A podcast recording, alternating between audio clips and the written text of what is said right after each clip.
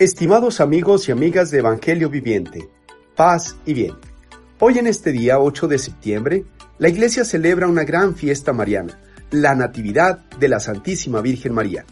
Hoy es día de fiesta porque en muchos lugares se celebra a la Virgen María bajo distintas advocaciones, es decir, muchas maneras de nombrar a la misma Madre, muchos rostros para un rostro maternal que miró a Jesús y nos mira también a nosotros.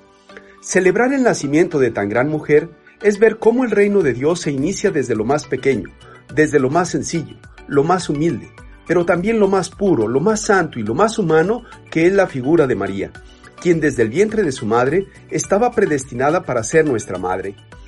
Si pensamos por cuántas cosas podemos hoy alegrarnos, cuántas cosas podemos festejar y por cuántas cosas podemos alabar a Dios, todos estos signos, muchos y hermosos, son un verdadero reflejo de las maravillas que el Espíritu de Dios hizo en la Virgen María y a través de ella también en nosotros.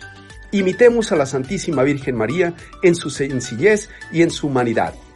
Dios, desde toda la eternidad, la predestinó y la preservó de toda mancha de pecado, porque iba a ser la Madre de Cristo y Madre nuestra. Déjame compartirte cinco datos que debes saber sobre la Natividad de la Virgen María. Primero, esta fiesta se comenzó a celebrar oficialmente con el Papa San Sergio en el año 701 después de Cristo, al establecer que se celebraran en Roma cuatro fiestas en honor de Nuestra Señora, la Anunciación, la Asunción, la Natividad y la Purificación. Segundo, el nacimiento de la Virgen María tuvo privilegios únicos. Ella vino al mundo sin pecado original y fue elegida para ser Madre de Dios. Tercero, en la plenitud de los tiempos, María se convirtió en el vehículo de la eterna fidelidad de Dios.